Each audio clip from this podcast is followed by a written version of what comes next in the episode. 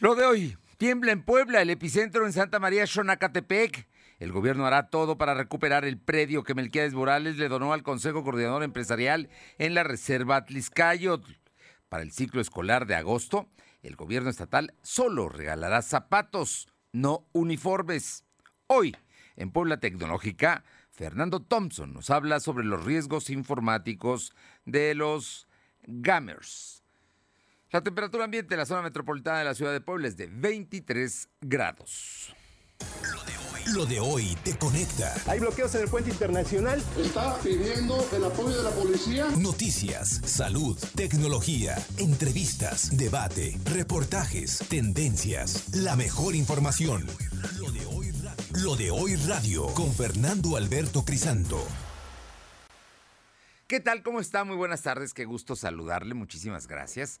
Hoy hay noticias importantes, muy tempraneras, porque la selección mexicana eran las 8 de la mañana con 15 minutos, cuando ya en Japón era la noche, pero aquí eran apenas las 8 con 15 y le había ganado 3-0 al equipo de Sudáfrica y con ello avanza a los cuartos de final y el próximo sábado va a jugar contra Corea, así es que esperamos, esperamos, si México le gana a Corea, se estará acercando a una medalla olímpica. Así es que esperemos que le vaya muy bien a México y que las cosas vayan bien.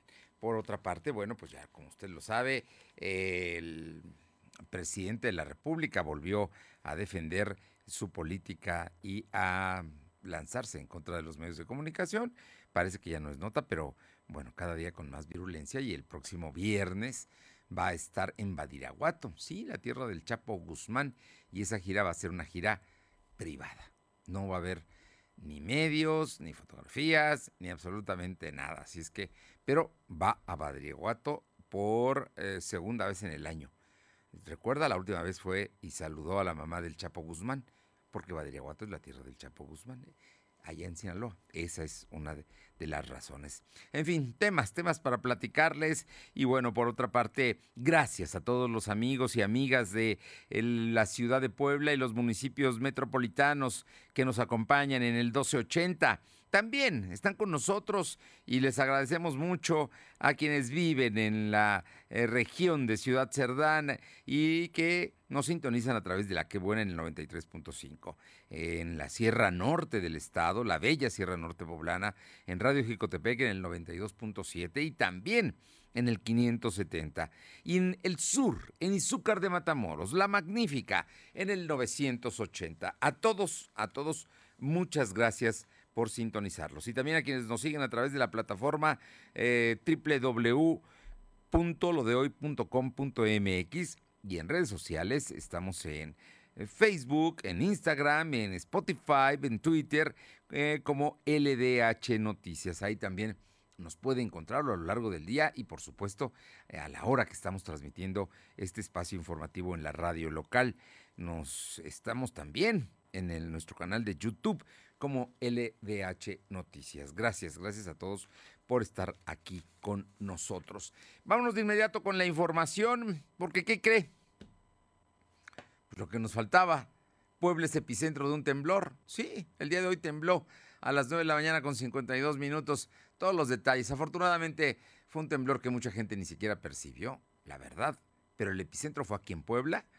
No hay mayores daños. La situación tampoco fue tan alto el, eh, índice y eh, finalmente la magnitud no, no fue, no generó incluso que se prendieran las alertas sísmicas. Pero Silvino Cuate tiene todos los detalles. Silvino, buenas tardes.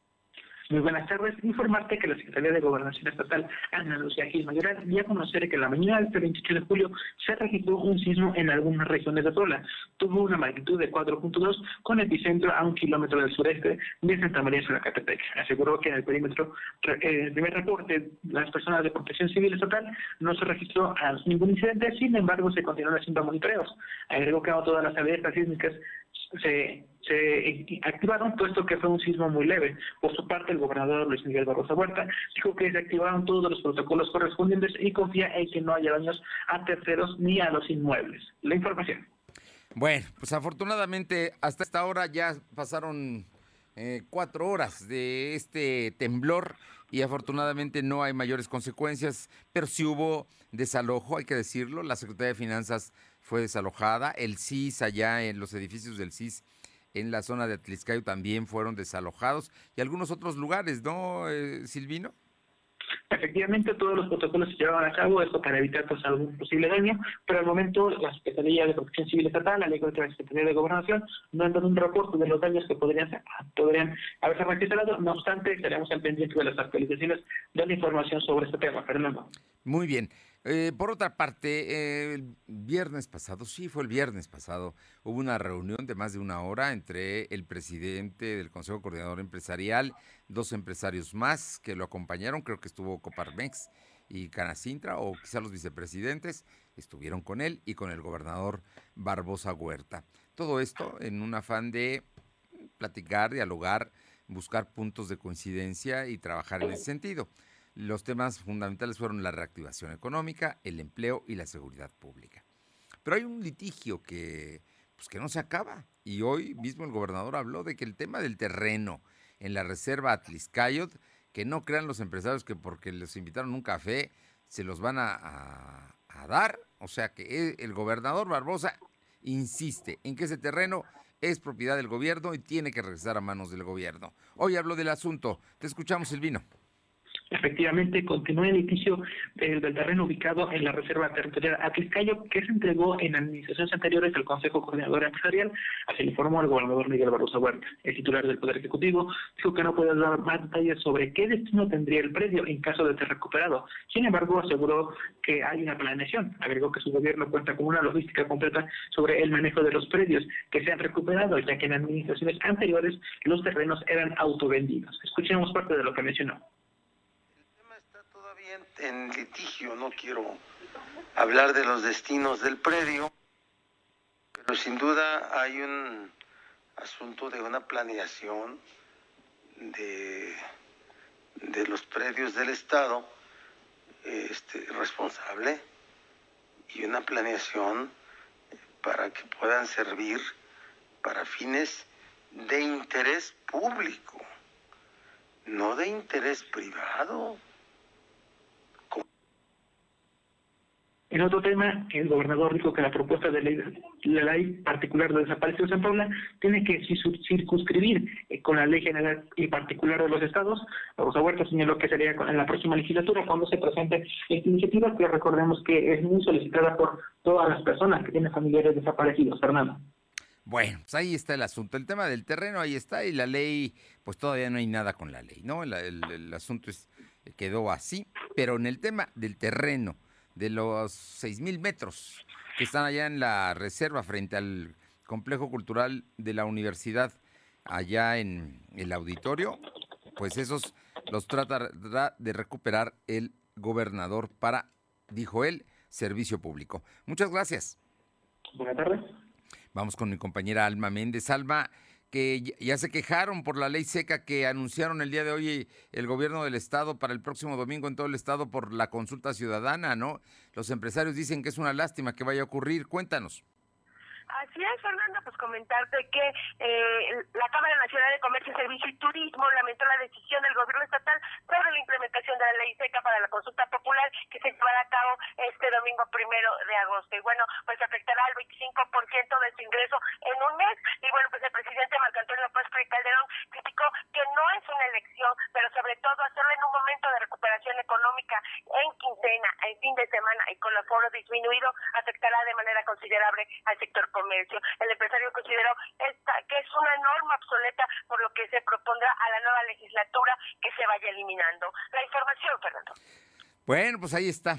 Mm, digo, no, no están en su mejor momento y con la ley seca, pues menos. La gente no sale, no sale ni siquiera a comer a la calle, ¿no? En fin, y a otras cosas, situaciones que se dan, pero como ahí es un proceso, aunque no es electoral, es un proceso de consulta a los mexicanos sobre si se debe o no sancionar a los expresidentes, pues vamos a ver qué, resulta de este ejercicio. Oye, y por otra parte, el tema de que se estén revisando las franquicias, es que el gobierno de Moreno Valle compró franquicias que se pusieron en algunos eh, lugares de los emblemáticos, algunos eh, eh, cafeterías, algún restaurante, en fin, compró franquicias, bueno, eh, y las está investigando el gobierno del estado. Eh, la red mexicana habló del asunto el día de hoy lo comentas, la Red Mexicana de Franquicias se congratuló por la investigación que realizará el gobierno del Estado por la adquisición de franquicias en opacidad y en su momento se acusó de que no hubo piso parejo y se incluyeron a las marcas poblanas. Y bueno, pues el presidente Francisco Lobato Galindo aseguró que después de seis años es bueno que el gobernador tenga la voluntad y el interés de transparentar la adquisición realizada por el exgobernador Rafael Moreno Valle, donde recordó que se había pedido abrir los expedientes para poder externar una opinión y pues acusó que siempre hubo caso omiso a las críticas y no era justo desprestigiar al sector para hacer negocios en lo oscurito, ya que todos sus contratos que se registran ante el Instituto Mexicano de la Propiedad Industrial y esto los hace consultables y transparentes. Pero esta fue parte de lo que nos comentó. En ese entonces denunciamos que se dieron en completa opacidad, que además este, no fue piso parejo, que no se incluyó a las marcas poblanas que representan la red mexicana de franquicias y que en todo caso nosotros pedíamos que se abrieran los expedientes para que pudiéramos tener opinión de cómo se estaban gestionando. Sin embargo, pese a esto y pese a reiteradas actuaciones que tuvimos al punto de tenerlo que denunciar públicamente, siempre se hizo caso omiso de nuestras críticas, siempre se ignoraron o se fueron por el camino largo y encontraron eh, opacidad e incluso rechazo. La información, Fernando. Bueno, pues ahí está el asunto. Vamos a ver qué resulta de todo esto del tema de las franquicias. Muchas gracias. Seguimos al pendiente. Y son las 2 de la tarde con 12 minutos. Mi compañera Aure Navarro, pues todo indica que va marchando ya en tiempo y forma el tema de la organización de la consulta popular aquí en el estado de Puebla. Coméntanos, Aure. Buenas tardes, así es, los resultados de la consulta popular en Puebla, pues les comento que se darán a conocer el domingo 1 de agosto, después de las 10 de la noche. Así lo confirmó el vocal ejecutivo de la Junta Local del INE, Marcos Rodríguez del Castillo. Explicó que al igual que se hizo el pasado 6 de junio, pues será a través del conteo rápido, cómo se conocerá si Puebla alcanzó o no el 40% que se requiere para validar este ejercicio, donde se busca conocer si se debe o no enjuiciar a los expresidentes de México. Confirmó que para el Estado, pues serían alrededor de 4.759.000 personas las que tendrían ya la oportunidad de acudir a votar en un horario, recordemos, de 8 de la mañana a 6 de la tarde de ese mismo 1 de agosto. Para esto se instalarán 2.942 mesas receptoras. Escuchemos. Las mesas receptoras estarán abiertas a partir de las 8 de la mañana y continuarán así hasta las 6 de la tarde. Si a las 6 de la tarde hay personas todavía eh, formadas, eh, podrán participar aún. Efectivamente, como eh, bien lo señalas, ah, se formulará una pregunta a los ciudadanos que admitirá únicamente eh, dos respuestas, un sí o un no, o a menos de que la persona decida anular sus opciones, pues podrá no responder ninguna o responder ambas. Eh, insisto, el cómputo se conocerá la misma noche del domingo primero de agosto. Rodríguez del Castillo aclaró que para poder votar, pues los poblanos tendrán que presentar la credencial para votar vigente, así como aquellas que tienen la terminación 2019 y 2020, las cuales también aclaró pues tendrán vigencia para ese primer domingo de agosto. Y en este contexto confirmó también que el próximo lunes 2 de agosto pues el INE no dará servicio en sus módulos de atención, toda vez que pues estarán centrados en el cómputo de la consulta popular, Fernando. Bueno, listo entonces todo ya estamos para esta consulta popular. No son elecciones, no participan los partidos políticos, es totalmente ciudadano y es organizado por el Instituto Nacional Electoral. Esa es la garantía de que los votos que lleguen se van a contar, ¿no? Y el mismo, la misma noche del domingo a las 10 de la noche seguramente sabremos eh, qué ganó, el sí o el no. Yo estoy seguro que va a ganar el sí. Ahorita lo importante va, vamos a ver quién le hace caso al presidente y cuántos salen a votar. Ese es porque él fue el que, el que convocó precisamente a esta consulta. Entonces, veremos cuántos mexicanos en este momento dicen, ah, pues qué buena, está muy bien, vamos a salir a, las casillas, que por cierto es la tercera parte de las casillas normales, por lo tanto habrá que andar buscando nuestras casillas, pero eso lo encuentra uno de inmediato en la página del INE, ¿no? Así es, Fernando. Incluso pues mencionó que se dará la misma atención que se da acostumbrada en los comicios, es decir, hay personas que todavía están dentro votando, intentando hacer su voto y ya se dieron las seis de la tarde, pues se les atenderá hasta que se vaya la última persona, Fernando. Muy bien. Muchas gracias, Aure. Gracias. Son las dos de la tarde con 15, dos y cuarto. Lo de hoy es estar bien informado. No te desconectes. En breve regresamos. Regresamos. ¿Mejores herramientas para tu negocio? ¡Bah! Contrata el nuevo paquete de Megacable para tu empresa, con internet ilimitado y dos líneas de teléfono fijo para que siempre estés conectado, juntos a un superprecio. Va, de Megacable Empresas. Siempre adelante contigo. 33 96 90 0090. Tarifa promocional. Hoy eres tú. Tu opinión nos interesa. Deja tu mensaje vía WhatsApp al 2223 2375 83. Comparte tus imágenes y tus reportes por Telegram al 2223 2375 83. ¿Te toca vacunarte contra la COVID-19? Antes de ir, come bien y toma tus medicamentos. No llegues con mucha anticipación. Hidrátate bien con agua natural. Si tienes dudas, visita mivacuna.salud.gov.mx. Recuerda, la vacuna te protege y protege a quienes queremos. Cuidémonos entre todos, vacúnate y no bajes la guardia. Secretaría de Salud. Este programa es público ajeno a cualquier partido político. Queda prohibido el uso para fines distintos a los establecidos en el programa. En Gas del Atlántico nos comprometemos contigo. Llevamos tu pedido pesado hasta tu hogar con nota física y digital, Asegurándote el peso completo. Y si no pesan tu tanque, el contenido es gratis en tu próxima compra. Recuerda que también tenemos para ti el azulito seguro y rendidor. Encuéntralo en tu tiendita o punto de venta más cercano. Pedidos al 271-747-0707. Gas del Atlántico. Lo de hoy es estar bien informado. Estamos de vuelta con Fernando Alberto Crisanto. La tecnología es lo de hoy. Mantente conectado. Bien, y todos los miércoles está con nosotros y verdaderamente es un lujo el maestro Fernando Thompson, director general de Tecnología de la Información de la Universidad de las Américas Puebla. Siempre, siempre trae un tema muy actual, un tema de cómo él sabe mane- sabe manejar estos asuntos. Bueno, pues hoy en Puebla Tecnológica, Fernando Thompson nos habla sobre los riesgos informáticos de los gamers. Fer, muy buenas tardes. Hoy voy a platicar contigo a ver cuáles son los riesgos de ser un gamer. Es decir, un amante de los videojuegos. A eso se le llaman los gamers, ¿no? Los que son nacidos a los videojuegos. Y la verdad es que suelen ser un blanco muy atractivo para los cibercriminales debido a la gran cantidad de tiempo que se la pasan jugando, tanto en consola como en línea, y la sincronización de sus dispositivos móviles, consolas y sus cuentas de internet, y a tendencia con gastar considerables cantidades de dinero en estar comprando videojuegos, accesorios y otros elementos que luego los videojuegos les piden para poder avanzar a otro nivel. Muchas personas de diferentes edades, porque esto no es nada más para los niños, juegan videojuegos. De los aproximadamente 8 millones de personas, 8 mil millones de personas que viven en el mundo, cerca de 2.500 millones son gamers, o sea, pues más de una cuarta parte.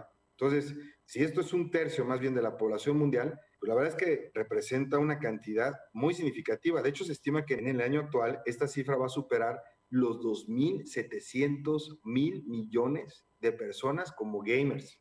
Entonces, esto es un botín para los delincuentes de la red si encuentran cómo meterse a la industria de los videojuegos, porque esta industria facturó más o menos unos 152 mil millones de dólares en el último año. O sea, es un incremento del 10% contra el año del 2020-2019. Entonces, esta inmensa cantidad de usuarios es muy heterogénea porque hay quienes juegan de manera casual dentro de la red social o de su navegador, pero también existen aquellos que pagan una suscripción mensual y le dedican mucho tiempo a los videojuegos. A su vez, este segmento también están aquellos que participan a través de los dispositivos móviles. Esos también son gamers. Entonces, toda la gente que se comunica con sus smartphones, tabletas, representan, de hecho, el mayor segmento de esta industria. Y está seguido por aquellos que juegan con las consolas, con el Xbox, con el PlayStation. Y en tercer lugar, los que juegan desde la computadora. Ahora, por si fuera poco, hay frecuentes hallazgos de vulnerabilidades en las plataformas de los videojuegos para aderezar esta noticia.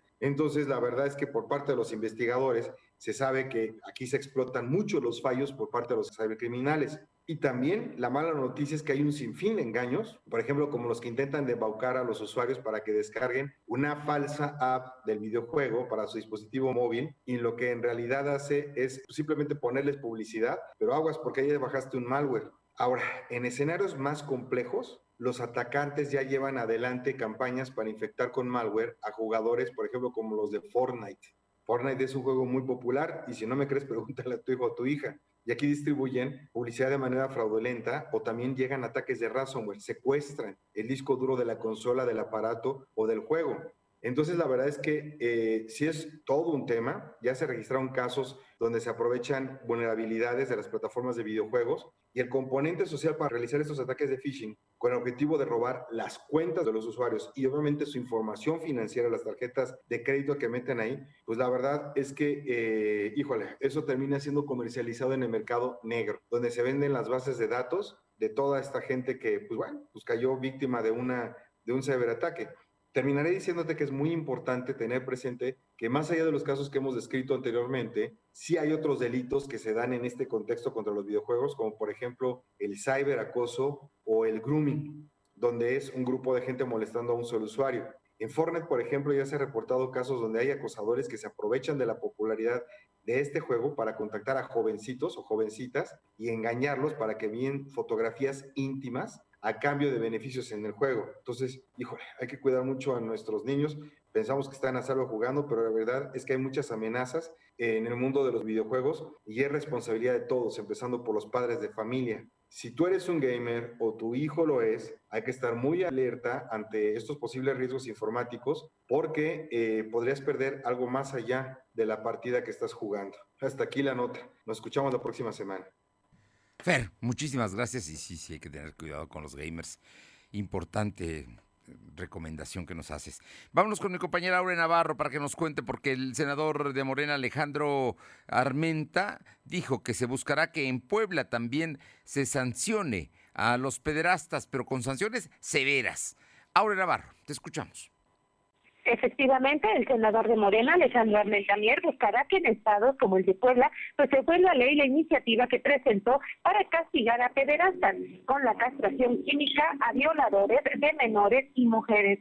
Señaló que si bien muchos de estos delitos son cometidos por los propios familiares de los menores de edad, también es cierto que políticos se aprovechan de la condición de estos menores para cometer toda clase de abuso en su contra. Escuchemos al morenista. En Puebla se han violado los derechos de los niños.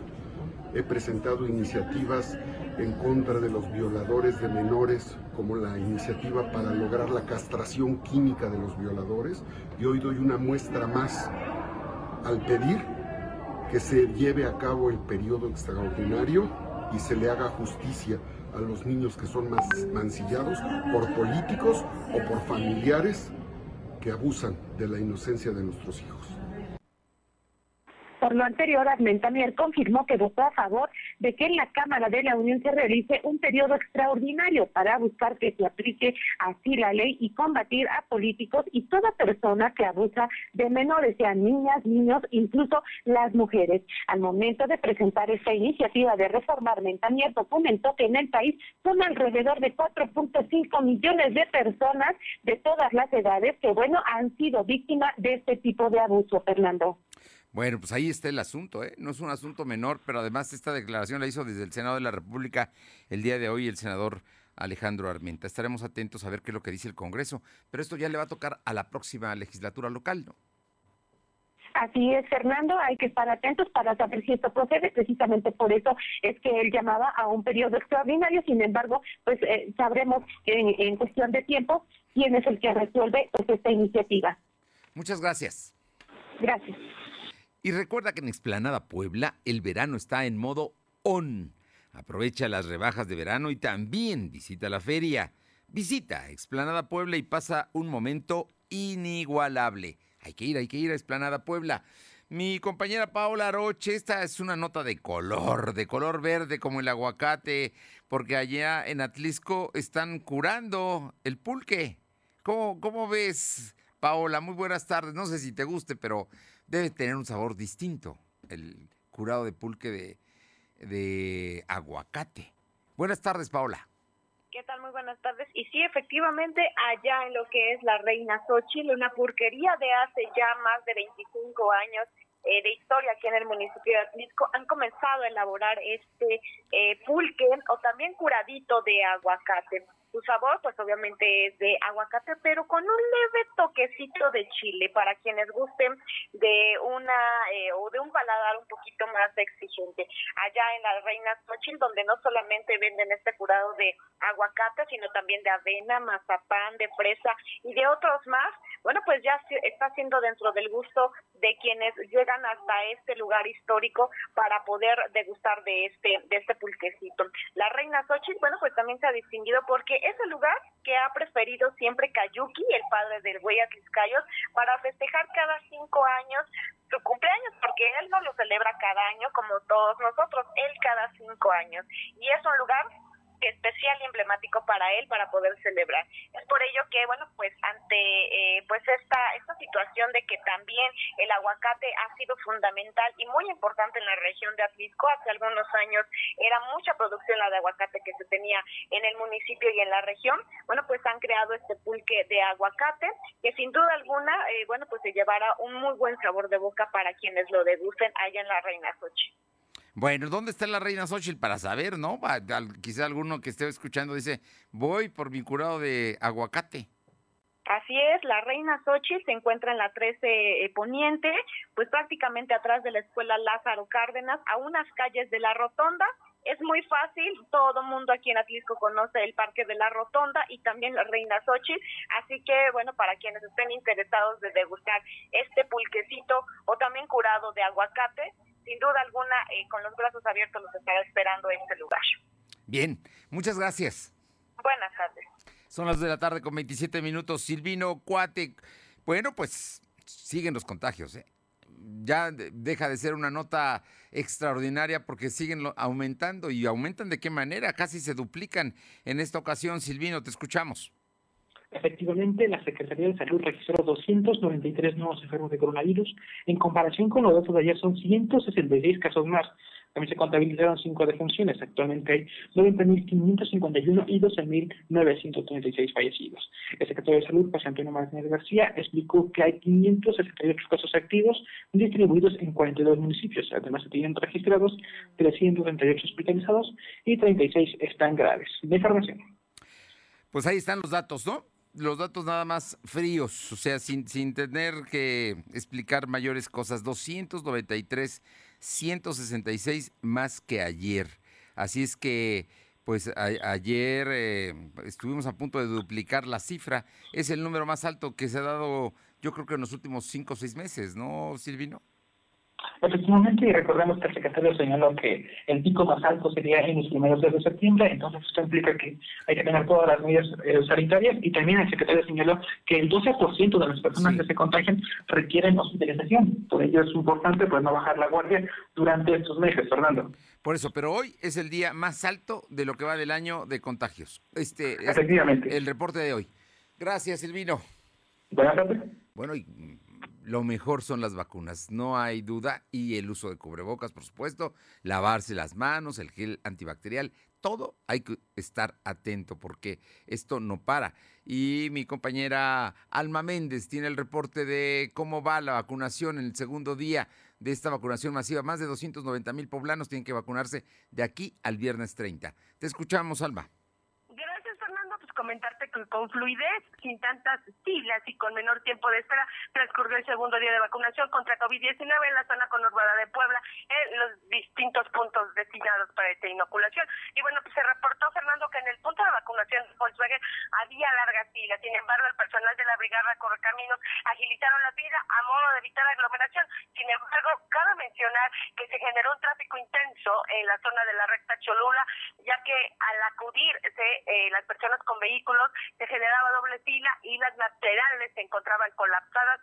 de igual manera por las personas y por los vehículos. Bueno, también comentarte que a las 6 de la mañana de este día se reportaba una gran, una larga fila en el centro de salud de San Antonio Acacalotepec eh, en espera de recibir la dosis contra COVID-19. Y bueno, pues comentarte que eh, en un recorrido realizado por lo de hoy se pudo ver que en los puntos de San Pedro, San Andrés Cholula, como Coahuilcingo, Amozoc y Tepeaca, que ayer eran puntos muy saturados, el día de hoy se volvió a ver con mucha agilidad y bueno, mayor atención con los ciudadanos. Y bueno, pues recordemos que este miércoles les toca a las personas cuya primera inicial de su apellido sea de la G a la L. La información, Fernando. Bueno, o sea que están, donde hubo mucha gente hoy, e incluso hubo un poco de desorden, fue allá en el, en la recta Cholula, ¿no? Donde está el centro deportivo de la unidad Volkswagen, porque hoy ya llevaron a los trabajadores de Volkswagen. Entraban los camiones con los trabajadores. Así es, Fernando, precisamente por eso se generó eh, todo esta, eh, esta tráfico intenso, precisamente porque ya llegaron trabajadores de Volkswagen y obviamente pues eh, se generó eh, muchísima aglomeración debido a que muchos ya llevaban eh, los camiones, que es lo que está dando eh, la armadora Volkswagen, sin embargo muchos llegaron también con sus vehículos y bueno, y esto es lo que generó gran aglomeración en esta zona, solamente como por dos horas, después el tema ya se calmó, ya fue controlado por la Brigada Correcaminos. Gracias. Seguimos al pendiente. Son las 2 de la tarde con 31 minutos, 2.31. Lo de hoy es estar bien informado. No te desconectes. En breve regresamos. Regresamos. Los descuentos que inspiran están en Coppel. Llévate una pantalla con hasta 42% de descuento. Encuentra la mayor variedad de modelos y marcas que inspiran a divertirse a lo grande. Mejora tu vida. Coppel. Vigencia del 3 al 31 de julio. Consulta códigos participantes en tienda y coppel.com. Soy más, más alcohólico que drogadicto, pero ya al último empecé a probar lo que es la piedra y la cocaína. Fue cuando murió mi hija. Muchos padres que estaban ahí en la sala de espera sacaban a sus hijos este, cargando y, yo tuve que sacar a mi hija en un ataúd. Lamentablemente no pude hacer nada por ella. En el momento que murió mi hija, realmente hasta los perros lloraban conmigo. El mundo de las drogas no es un lugar feliz. Busca la línea de la vida. 800-911-2000. Somos la mejor red de telecomunicaciones en México para tu negocio. Conecta tus oficinas y sucursales con la red más poderosa de servicios a través de conexiones de Internet o redes privadas virtuales con la máxima velocidad de conexión de hasta un gigabit por segundo. Descubre la red que tu negocio estaba esperando. Metro Carrier Evolution 3396 En México, el sol sale para todos. Buscando el bienestar de la gente. En el PRD creemos que las decisiones deben ser de todas y todos los mexicanos y no de una sola persona. Porque queremos que todas y todos vivan mejor. Impulsamos apoyos económicos para que se superen los más necesitados y no para pedirle su voto. Exigiendo servicios de calidad en educación, salud y vivienda. Eso es un México más justo y con la participación de todas y todos podemos hacerlo. El sol sale para todos. PRD. Lo de hoy es estar bien informado. Estamos de vuelta con Fernando Alberto Crisanto. Los personajes de hoy, las ideas y los hechos se comparten en la entrevista. Bien, y le agradezco muchísimo al ingeniero David Méndez Márquez que esta tarde podamos platicar con él. Es integrante del Movimiento Poblano por la Cuarta Transformación. Y David ha sido un activista, bueno, lo ha sido toda la vida, mi querido David, de, de, pero en esta ocasión, en las últimas semanas, de que para que los poblanos acudamos el próximo domingo a participar en la consulta, la consulta popular, que es la primera que se da y la primera que se da eh, bajo estos términos, ¿no? Nacional, ambalada por la Constitución, un acto legal, eh, supervisada por la autoridad electoral, en fin. David, cuéntanos de la importancia de acudir el próximo domingo a los módulos de captación precisamente de la opinión de los poblanos. Muy buenas tardes muchas gracias. Muy buenas tardes, estimado Fernando. Un gusto saludarte, como siempre, a ti a todo tu auditorio. Y efectivamente, como bien dices, estamos prácticamente ya a tres días de pues un ejercicio que es histórico, como bien señalas, que nunca se ha realizado con estas características en nuestro país, que forma parte pues de esta nueva etapa eh, de consolidación democrática que estamos viviendo en México, en donde empezamos a incorporar mecanismos de la democracia participativa que en otras naciones son pues parte del día a día de esas sociedades y que bueno, afortunadamente con toda la serie de dificultades que ha eh, contado eh, este ejercicio, pues al final de cuentas eh, ha logrado librar cada uno de los obstáculos y hoy estamos a punto de inaugurar pues esta etapa también ya en México en donde los ciudadanos de manera directa podamos empezar a opinar y a tomar determinaciones respecto obviamente a los temas eh, que nos interesan, ¿no? Eh, creo que en ese sentido es el, el valor eh, importante que tiene esta consulta del primero de agosto,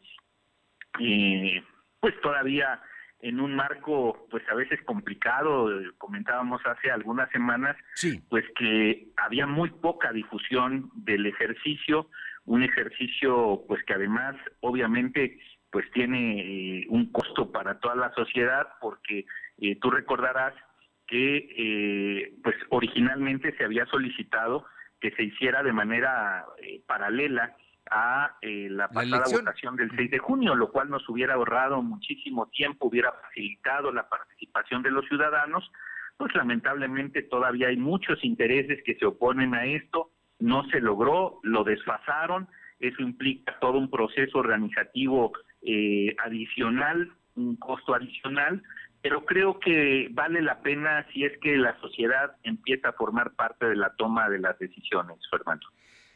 Eh, David, la pregunta es una pregunta un poco, digo, la, la que la que va, la que vamos a ver en la papeleta del próximo domingo y la, por la que podemos votar o decir sí o no o anular, que son las opciones que tenemos quienes acudamos precisamente a los centros de votación es una pregunta compleja, pero en el fondo la propuesta es si los mexicanos consideramos que sí se debe o no se debe enjuiciar a los expresidentes y a los personajes políticos del pasado.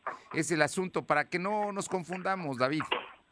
Así es, Fernando, esa es la esencia. De hecho, incluso originalmente así había estado redactada prácticamente en esos términos eh, la pregunta que se propuso.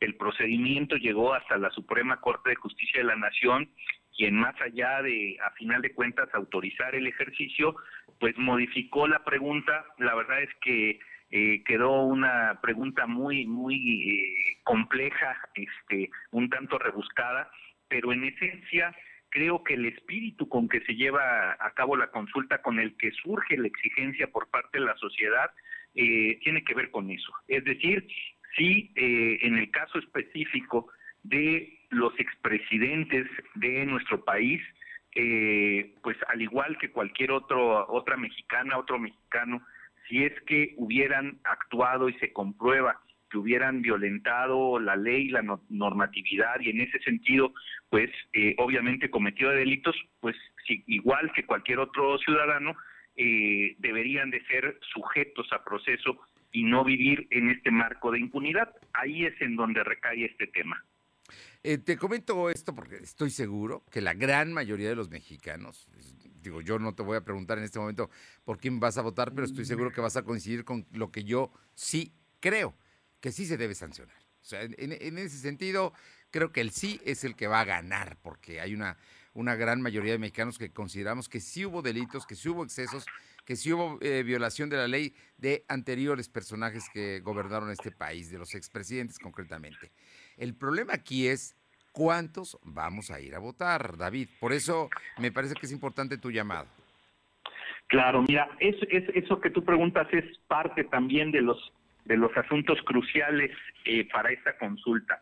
Yo te decía que es un ejercicio que ha tenido que sortear demasiados obstáculos eh, porque la propia ley establecía primero que nada para que se pudiera realizar eh, que lo solicitaran mínimo dos millones de mexicanas y de mexicanos.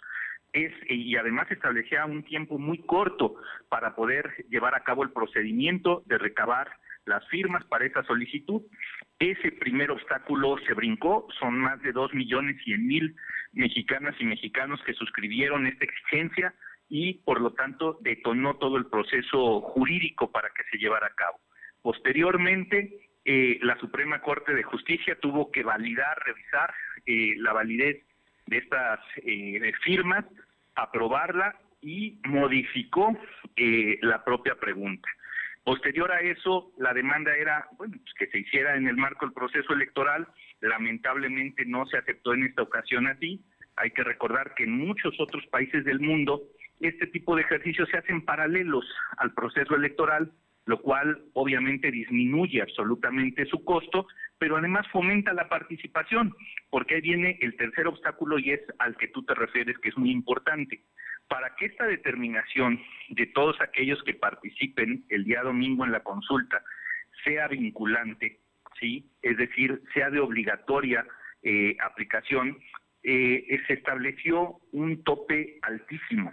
Eh, tendrían que participar el próximo domingo el 40% del padrón electoral del país, de la lista nominal. Nos habla de un número de alrededor de poco más de 37 millones de mexicanas y de mexicanos, lo cual, si a lo mejor hubiera todo un ejercicio de difusión, de promoción, si muchos de los medios de comunicación con la responsabilidad, entendiendo ese papel importante como tú lo estás haciendo en este momento, abrieran sus espacios, pues a favor y en contra, obviamente, esto es un tema que tiene eh, distintas opiniones, pero que se estuviera difundiendo, eh, posiblemente, seguramente, habría mucha más persona interesada y eh, dispuesta a participar. Lo cierto es que ha habido muy poca difusión. El INE, que es el responsable de esto, ha sido demasiado eh, digamos, cerrado para cumplir la responsabilidad de difundirlo y prácticamente quien se ha hecho cargo ahora en todo el país de difundir la consulta, pues es la misma sociedad, los distintos grupos que participamos en la exigencia de que se llevara a cabo y muchísimos otras mexicanas y mexicanos más que consideramos que es importante ya ir cerrando todas las barreras que hay a la impunidad, trátese de quien se trate, para seguir saneando la vida pública de nuestro país. Entonces, estamos en esta eh, en este ejercicio, yo te puedo decir que en verdad ha sido eh, muy importante eh, como ciudadanos desde lo individual o en pequeños grupos colectivos hasta en los rincones más apartados del país, este, pues se han dado a la tarea de difundir el ejercicio, de invitar a que la gente participe, a que entendamos que como sociedad, más allá de la opinión a favor o en contra que tengamos en este caso, eh, en la medida que nos involucremos en los asuntos que nos competen a todos, nos benefician o nos perjudican, vamos a ir saneando la vida pública de nuestro país. Y creo que eh, más allá incluso de el número de participantes que tenga la consulta, desde mi punto de vista ya es un éxito, no solo por todos los obstáculos que ha logrado eh, sortear para que se lleve a cabo, sino porque yo también te diría desde un punto de vista muy personal, para mí creo yo que el juicio popular a estas personas ya está dado. Es decir, lamentablemente nuestro, nuestro país perdió muchos años de eh, un potencial desarrollo, eh, de poder eh, estar en este momento, si se hubieran hecho las cosas bien, en mucho mejores condiciones, no tener una deuda gigantesca que nos agobia, no tener pues todos esos años de corrupción que obviamente enriquecieron unos cuantos bolsillos, pero que lo peor de todo es que condenaron a la pobreza y a la miseria a muchas personas. Entonces, creo que en esa lógica pues tendremos que seguir haciendo estos últimos días el mayor ejercicio de difusión para que todos en una lógica de responsabilidad participemos y demos nuestra opinión en este ejercicio histórico, Fernando. Pues David Méndez Márquez, ingeniero, integrante del Movimiento Poblano por la Cuarta Transformación. La verdad es que te agradezco mucho estos minutos y vamos a votar, es todo, ¿no? O vamos a, ejercer nuestro derecho a la democracia participativa, que es, es, así se le llama al ejercicio, ¿no? Participemos en la democracia. Así es, Fernando. Pues al contrario, el agradecido soy yo, eh, siempre un gusto y como dices, pues eh, reiterar en verdad el llamado para que seamos muchos los que inauguremos esta nueva etapa de este tipo de ejercicios ahora en este tema, pero que vengan muchos otros más en donde podamos equilibrar la parte de la democracia representativa que ha estado desde hace mucho tiempo prevaleciendo en nuestro país, ahora con este tipo de instrumentos de la democracia participativa, en donde de manera directa la sociedad podamos opinar. Te mando un fuerte abrazo, David Méndez, y pronto nos encontramos. Claro que sí, cuídate mucho, un fuerte abrazo. Gracias. Son las 2 de la tarde con 44 minutos, 2 con 44 minutos. Vamos con mi compañero Silvino Cuate. Y bueno, pues el gobierno estatal anuncia que para el próximo ciclo escolar no habrá uniformes completos. Sí, el uniforme completo pues son precisamente el pantalón, la falda, el suéter, la camisa y los zapatos. Ahora solamente serán zapatos los que van a entregar. Te escuchamos, Silvino efectivamente la Administración Estatal adquirirá zapatos para los alumnos de primarias públicas que comenzarán clases el 30 de agosto. Además, invertirán en gel antibacterial y cubrebocas. Sin embargo, no se entregarán uniformes, pues estos aún se mantienen en buen estado, así lo consideró el gobernador Miguel Barroso Huerta. El titular del Poder Ejecutivo consideró que los uniformes que se encuentran, que se usaron es decir, que no se usaron en años pasados, pueden utilizarse en esta ocasión, puesto que no muestran algún desperfecto. Escuchemos parte de lo que mencionó. El gobierno adquirir eh, zapatos para las primarias. Esto es lo que va, el apoyo que va a dar esta, este año, no uniformes, porque esos uniformes son parte de lo que no se usó el año anterior.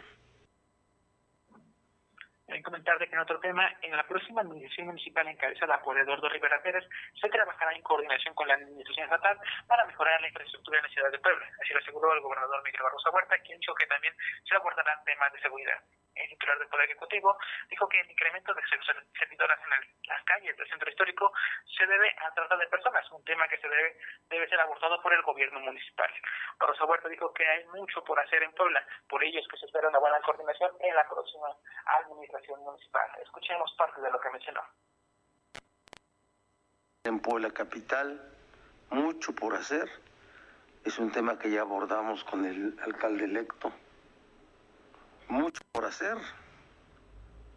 Entonces vamos a prepararnos para responder. En este mismo sentido, el gobernador aseguró que habrá estrecha coordinación con el gobierno de Tlaxcala para el combate al crimen organizado. La información. Muchas gracias, Silvino.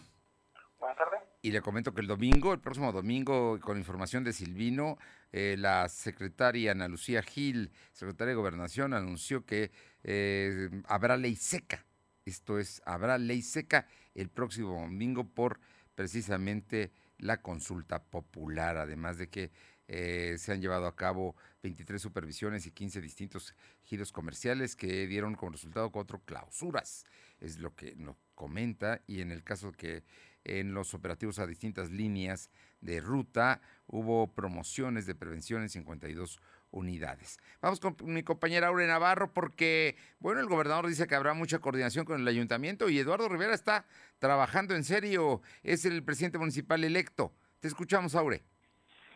Efectivamente, el alcalde electo Eduardo Rivera Pérez se reunió con sus regidores y síndico Guadalupe Arrubarrena García para abordar, entre otros temas, la planeación estratégica del proceso de transición. Llamó a, los, a las ocho regidoras y a los ocho regidores a privilegiar a lo largo del próximo trienio que iniciará a partir del 15 de octubre, pues a mantener la unidad y no perder el objetivo de trabajar para los poblanos pidió dejar atrás los orígenes políticos y por el contrario resaltar cada una de sus participaciones en las sesiones de Cabildo, sin caer en descalificaciones, pero sí atentos de trabajar en beneficio de la ciudadanía. En esta reunión, Rivera Pérez destacó que gracias a la variedad de perfiles de mujeres y hombres, pues es que el próximo cabildo estará representado diversos sectores de la sociedad, lo que enriquecerá la toma de decisiones en favor de la ciudad, Fernando.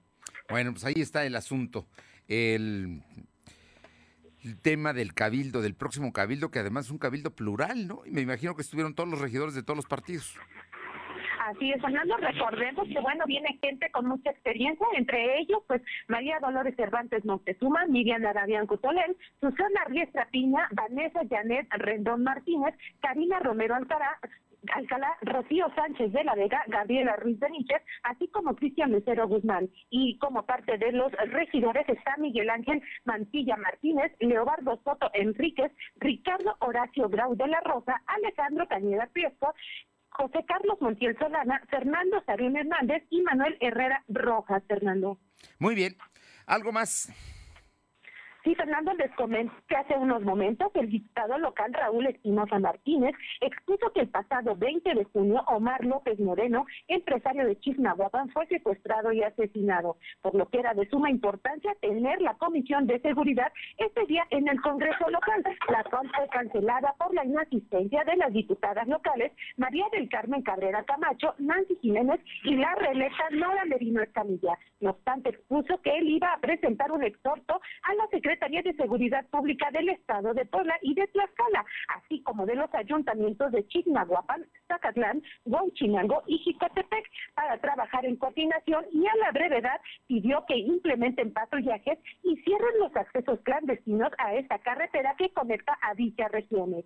Por su parte, el reclamo del diputado local del PAN surgió luego de que este miércoles pues se iba, como se comentaba, a retomar la Comisión de Seguridad en el Congreso luego de varios meses que pues ha estado inactiva Fernando. Bien, y mira, no, los diputados simplemente no trabajan. Gracias. Gracias. Vamos con mi compañera Alma Méndez. Hoy se formalizó la Asociación Poblana de Salones y Jardines para eventos. Te escuchamos, Alma comentan, la Asociación Poblana de Salones y Jardines para Eventos, Asociación Civil, dieron a conocer que se encuentra trabajando al 20% y la cantidad de empleos perdidos en un 80%. Esto en el marco de la presentación de dicha asociación para poder organizarse y poder brindar un mejor servicio a los usuarios. Y bueno, pues el presidente de dicha asociación, Daniel Pérez Varela, acusó que los decretos vigentes, más que incentivar a su sector, hacen que se haga inviable para sus clientes, pues los precios se incrementan en un 200%. Y dijo que Puebla es el único estado donde se solicita el 100% de pruebas positivas eh, que se hacen para que este eh, para que un evento se pueda realizar. Y bueno, dijo que eh, no se puede cambiar de manera abrupta los espacios, pues se debe existir planeación, gasto, incluso un aspecto moral, donde este tipo de cosas ponen conflicto a los familiares para realizar o no su evento. Defendió que hay espacios más seguros para celebrar que un salón de fiestas por las medidas sanitarias con las que cuentan. La información, Fernando.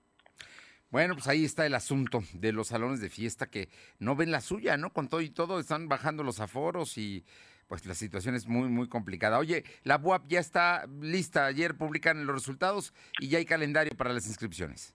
Así es, Fernando, pues comentarte que obviamente pues después de que la tarde de este martes la FUAP entregara los resultados, el proceso de admisión 2020, de 2021, solo se recibieron 37.481 eh, alumnos y bueno, pues comentarte que del 6 al 8 de agosto las preparatorios deberán inscribirse y enviar documentos a punto, punto, eh, perdón, www.autoservicio.gov.mx en la sección de estudiantes y profesores. Para el viernes 6 de agosto ya se tiene el calendario del A a la I, el sábado 7 de agosto de la J a la Q, el domingo 8 de agosto de la R a la Z y del 8 al 19 de agosto será la validación de documentos. En tanto que del 8 al 11 de agosto la impresión de la póliza de inscripción y horario de carta de entrega o adeudo de documentos. En cuanto a la, al nivel superior del 9 al 13 de agosto, se tendrá que realizar una inscripción de, autoservi de autoservicio y envío de documentos a www.autoservicios.gov.mx.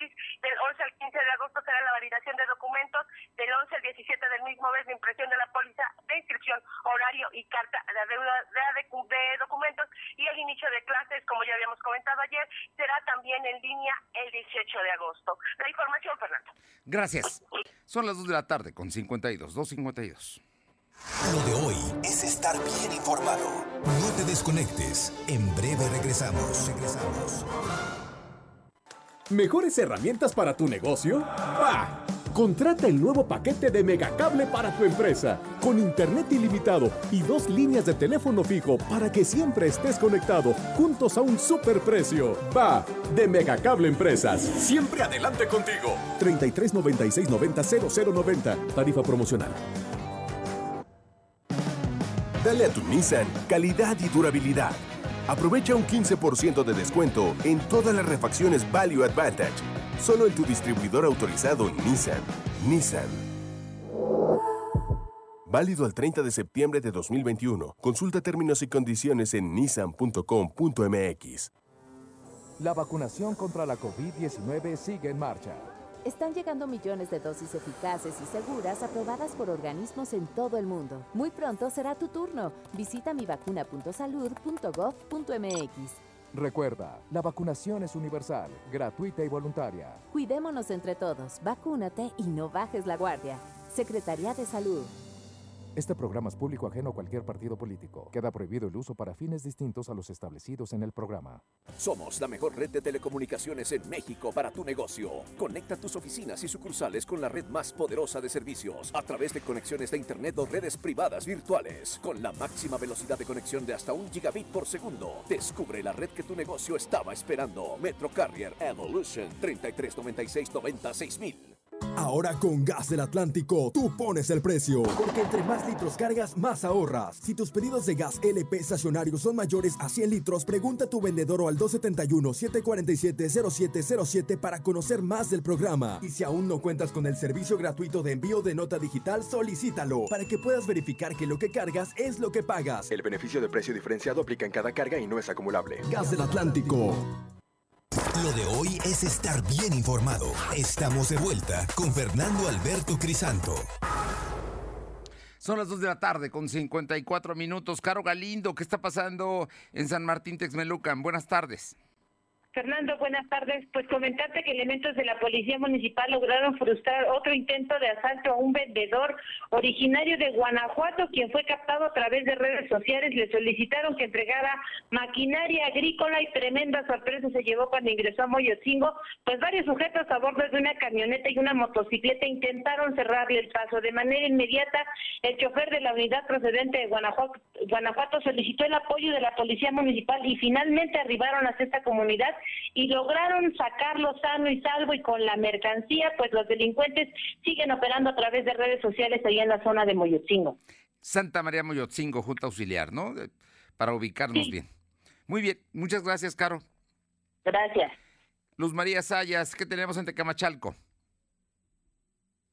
Bueno. ¿Qué tal, Fernando? Muy buenas tardes. Buenas Para tardes. Amigos de lo de hoy. Te comento que en el municipio de Te- Tecamachalco, Puebla, reportan alrededor del mediodía de este miércoles que en el canal de Valsequillo se encuentra el cuerpo flotando de un masculino de aproximadamente de 38 años de edad. Al lugar llegó policía municipal y elementos de protección civil. Posteriormente llegaron elementos de la Agencia Estatal de Investigaciones para hacer el levantamiento del cuerpo y continuar con los trámites correspondientes. Hasta el momento, el cuerpo no ha sido reconocido, Fernando. Muy Por atentos, otro ¿no? Pero por otra parte, ¿qué pasó? Tenemos más información de Tehuacán. Así es, también y en Tehuacán te comento que policías estatales en recorrido detuvieron a Christopher en plena flagrancia al ver que asaltaban a una mujer con arma blanca en la localidad de San Nicolás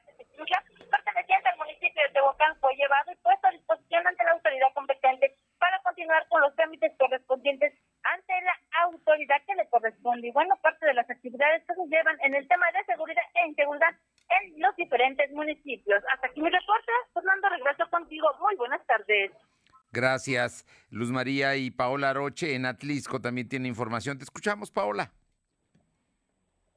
Bueno, a ver, a ver si ya tenemos a, a Paola. Ya, Paola Roche, te escuchamos. ¿Qué tal? Muy buenas tardes y comentarles que, bueno, pues este día eh, tanto vecinos como la inspectora de la colonia Álvaro Obregón, pues eh, detuvieron a un sujeto de aproximadamente 30 años de edad que pretendía bañarse en la fuente de la Rotonda, este lugar pues también muy emblemático del municipio. Y es que este sujeto se percataron los vecinos, así como los propios comerciantes, que ya se estaba despojando de sus ropas y eh, pues ya nada más eh, prácticamente le quedaba el pantalón. Es por ello que eh, pues intervinieron ante esta situación y también ante ello pues buscaron el apoyo de la policía municipal. Dijeron que pues es necesario acercar este lugar debido a que por las noches también pues mucha gente se mete a lo que es la fuente para dormir, obviamente personas indigentes eh, o alguno que otro eh, borrachito. Es por ello que piden la eh, el apoyo de la autoridad municipal para poder eh, cercar este lugar.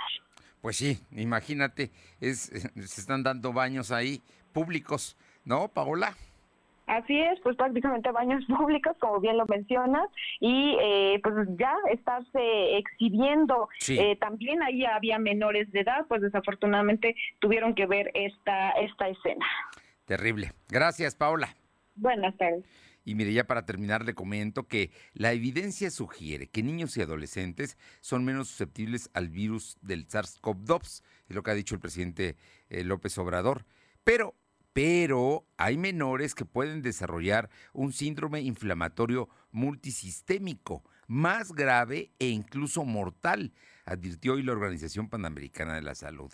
Desde mayo de 2020, 24 países y territorios de América han notificado 6.681 casos confirmados acumulados de este síndrome, incluidos los eh, eh, incluidas 185 defunciones. Está reportando hoy el gerente de incidente para COVID-19 de la Organización Panamericana. El funcionario afirmó que aunque niños y adolescentes son menos susceptibles al SARS-CoV-2, estos tienen un eh, rol obvio en la dinámica de la transmisión, pueden transmitirlo y también pueden enfrentar un síndrome inflamatorio multisistémico como una secuela, como una consecuencia del COVID. Hay que tomarlo en serio.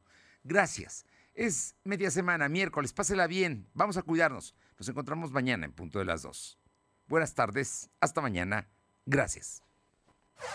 Fernando Alberto Crisanto te presentó lo de hoy radio. Lo de hoy radio. Te esperamos de lunes a viernes, de 2 a 3 de la tarde por esta frecuencia, en la cobertura más amplia a nivel estatal. Y síguenos en internet www.lodehoy.com.mx y en nuestras redes sociales como arroba LDH Noticias. Lo de hoy Radio.